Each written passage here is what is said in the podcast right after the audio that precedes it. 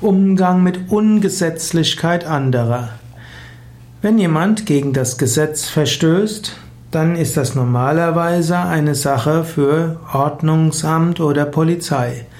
Es hängt jetzt natürlich ab, wie schwerwiegend der Verstoß ist. Es gibt manche Verstöße, die sind nicht so schwierig. Also wenn jemand gegen Nachbarschaftsrecht etwas verstößt, also zum Beispiel etwas die Nachtruhe nicht beachtet oder der Baum des Nachbarn wächst etwas zu weit in dein Grundstück hinein, da sind Gesetze, wo man, die man am besten nicht zu wörtlich nimmt, insbesondere wenn du der Einzige bist, der davon betroffen ist.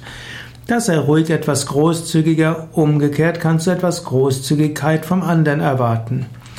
Anders ist es, wenn der Mensch gegen Gesetze verstößt, die andere Menschen behindern als dich. Und wenn er sich bereichert auf Kosten anderer, wenn er gewalttätig ist und so weiter.